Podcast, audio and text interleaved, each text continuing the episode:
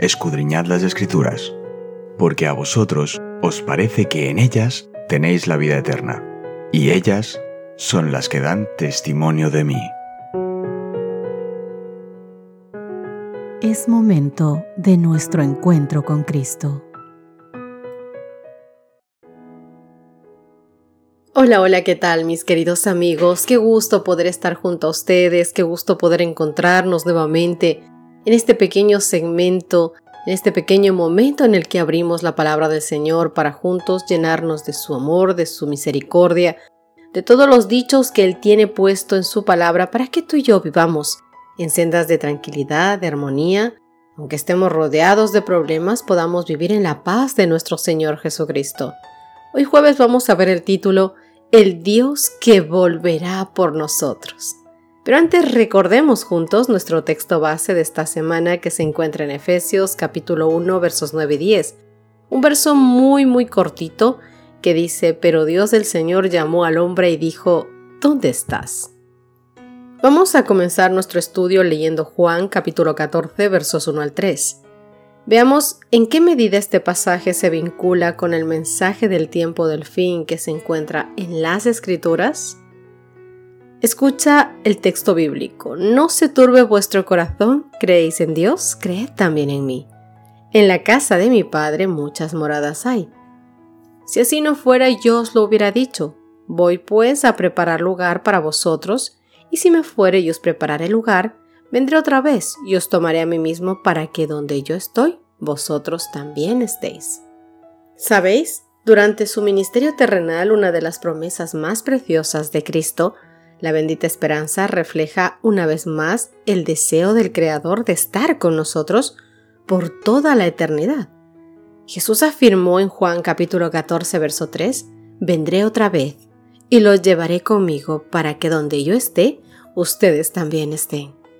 Según el apóstol Juan, la promesa finalmente se hará realidad. Apocalipsis capítulo 21, verso 3 dice, Y oí una gran voz del cielo que decía, el santuario de Dios estará con los hombres. Él habitará con ellos y ellos serán su pueblo. Dios mismo estará con ellos y seré su Dios. La obra de la redención será completada. Donde el pecado abundó, sobreabundó la gracia de Dios. La tierra misma, el mismo campo que Satanás reclama como suyo, quedará no solo redimida, sino también exaltada así donde el Hijo de Dios residió temporalmente en forma humana, donde el Rey de Gloria vivió, sufrió y murió, aquí, cuando haga todas las cosas nuevas, estará el tabernáculo de Dios con los hombres. Y a través de las edades sin fin ya, queridos amigos, mientras nosotros los redimidos andemos en la luz del Señor, lo alabaremos por su don inefable. Emanuel, su nombre, significa Dios con nosotros. Aquí encontramos el cuadro más hermoso de la redención. El Dios de la misión finalmente cumplirá su deseo de estar con sus hijos por la eternidad. Qué tremendo privilegio tomar parte de esa realidad. ¿Te has puesto a imaginar solamente alguna vez con lo cortita que es nuestra imaginación? ¿Poder estar allí? ¿Poder estar con Él? Mirar sus ojos, escuchar su perfecta voz tú y yo tenemos desafíos semanales. Durante todo este trimestre hemos dicho al comienzo del mismo que vamos a tener los días jueves desafíos semanales. Y durante este trimestre estás invitado a comprometerte conscientemente con la misión de Dios. Este es tu desafío. Esta será una oportunidad para ver y experimentar al Dios de la misión obrando en tu vida. Aprovecha este momento, querido amigo, para poder reflexionar de forma personal y prepararte para compartir semanalmente lo que has aprendido con tu clase. Además, el desafío avanzado te animará a ampliar tu participación en la misión de Dios. Y ya que te vas a preparar para juntarte con tus hermanos de iglesia y reflexionar en esto, te invito a que también lo puedas hacer con tus vecinos, con tus amigos del trabajo, con las personas que conoces, quizás con el que te sientas o ves a menudo en la fila del autobús. Tu desafío para esta semana. Ora todos los días de toda esta semana que viene para que Dios abra tu corazón a fin de ser parte de su misión. Ahora también tienes un desafío avanzado. Averigua el nombre de alguna persona con la que te relacionas, pero que todavía no conoces. ¿Un vecino? ¿Un compañero de trabajo? ¿Un comerciante? ¿Un conductor de autobús? ¿Un conserje? etc. Comienza desde hoy a orar por él o ella todos los días. ¿Sabes una cosa? Sé que esto te encantará saberlo. Cuando el ministerio terrenal de Cristo estaba por terminar, y él comprendía que debía dejar pronto a sus discípulos para continuar la obra sin su superintendencia personal, trató de animarlos, trató de prepararlos para lo futuro. No los engañó con falsas esperanzas, no. Como un libro abierto leía lo que iba a suceder. Sabía que estaba por separarse de ellos y dejarlos como ovejas entre lobos. Sabía que iban a sufrir persecución, que iban a ser expulsados de las sinagogas y muchos de ellos encarcelados sabía claramente que por testificar de él como el Mesías, algunos de ellos incluso serían muertos, y les dijo algo de esto. Al hablarles del futuro de ellos, lo hacía en forma clara y definida, para que sus pruebas venideras pudieran recordar sus palabras y ser fortalecidos creyendo en Él como el Redentor. Les habló también palabras de esperanza, palabras de valor, les dijo no se turbe vuestro corazón, dijo creéis en Dios, creed también en mí. En la casa de mi Padre muchas moradas hay. De otra manera os lo hubiera dicho. Voy pues a preparar lugar para vosotros, y si me fuere y os preparare lugar, vendré otra vez, y os tomaré a mí mismo para que donde yo estoy vosotros también estéis. Y sabéis a dónde voy, y sabéis el camino. Juan capítulo 14 versos 1 al 4. Te invito, mi querido amigo, que este pedazo de la palabra de Dios te lo guardes a fuego en tu corazón, porque vendrán tiempos problemáticos. Hasta ahora no hemos vivido nada comparado a lo que como cristianos tendremos que vivir más adelante.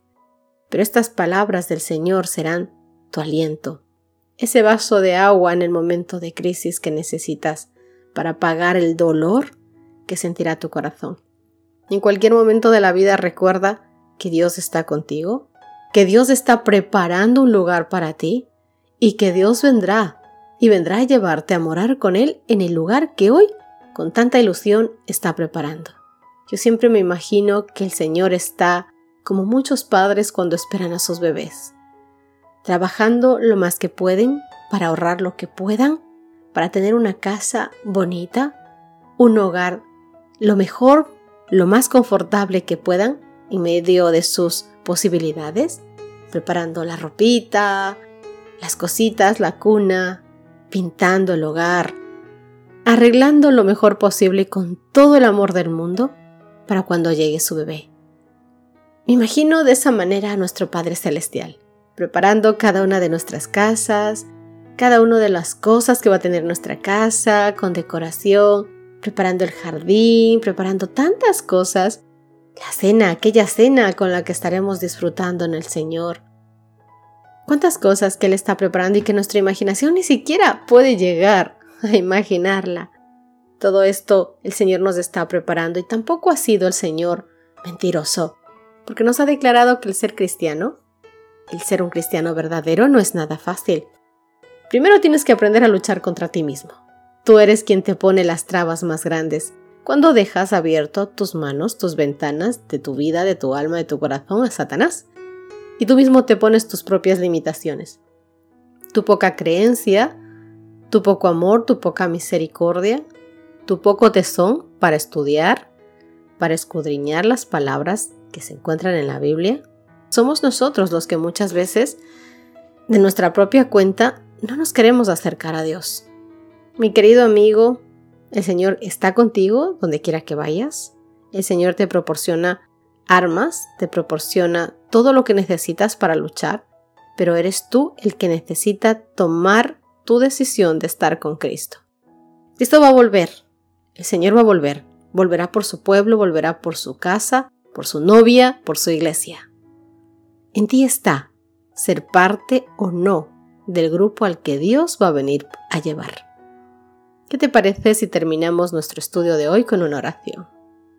Oh Papito Dios, tú conoces nuestros corazones, conoces nuestras limitaciones, queremos entregártelas a ti. Que la incredulidad, Dios mío, desaparezca y aparezca y florezca en ella la fe.